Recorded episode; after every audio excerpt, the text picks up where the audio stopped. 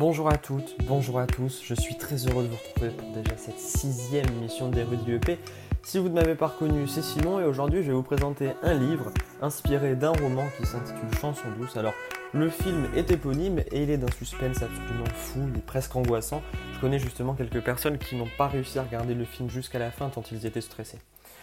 Le livre est rédigé par Leila Slimani, il est sorti en 2016, il a obtenu justement en 2016 également le prix Goncourt.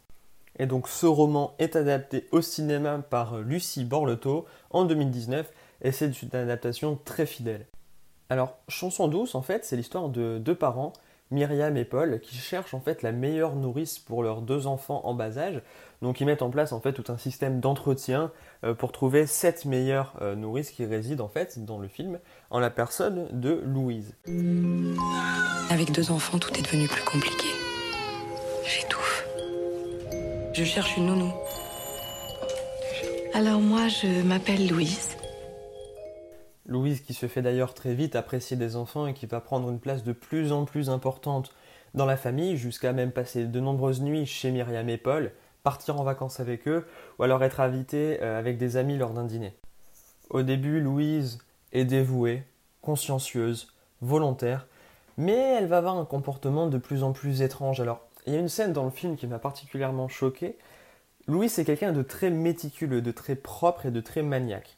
Elle va nettoyer de fond en comble la cuisine de Myriam et Paul parce qu'elle s'occupe aussi du ménage de la famille. Et en fait, elle va laisser la carcasse d'un poulet rôti en plein milieu de la table de cuisine. Voilà. Et en plus de ça, elle va avoir parfois une attitude agressive, voire violente vis-à-vis des enfants. Alors, à la fin du film, euh, les enfants sont tués par Louise, qui tente de se suicider, mais qui, n'y parvient pas, en fait. Hein. Et c'est là la principale particularité entre le film et le livre. En fait, le livre, c'est ce qu'on appelle une analepse, c'est-à-dire que ça commence lors du moment où les enfants sont tués par Louise. Et pendant tout le roman, eh bien, on revient en fait en arrière, c'est un genre de flashback pour voir comment on en est arrivé là. Alors que le film, ben, il commence entre guillemets normalement, il suit la chronologie des événements, il n'y a aucune analepse.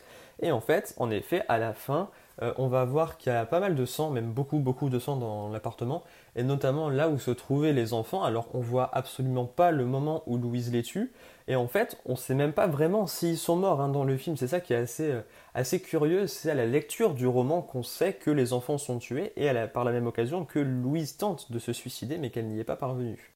Alors justement, en parlant de Louise, qui est je pense le personnage principal du film et du livre, euh, c'est Karine Villard qui en a le rôle, et je trouve que c'est vachement intéressant parce que justement avec ce film et ce personnage, Karine Viard va sortir de son genre de prédilection. Personnellement, je la connais plus dans des films plutôt comiques.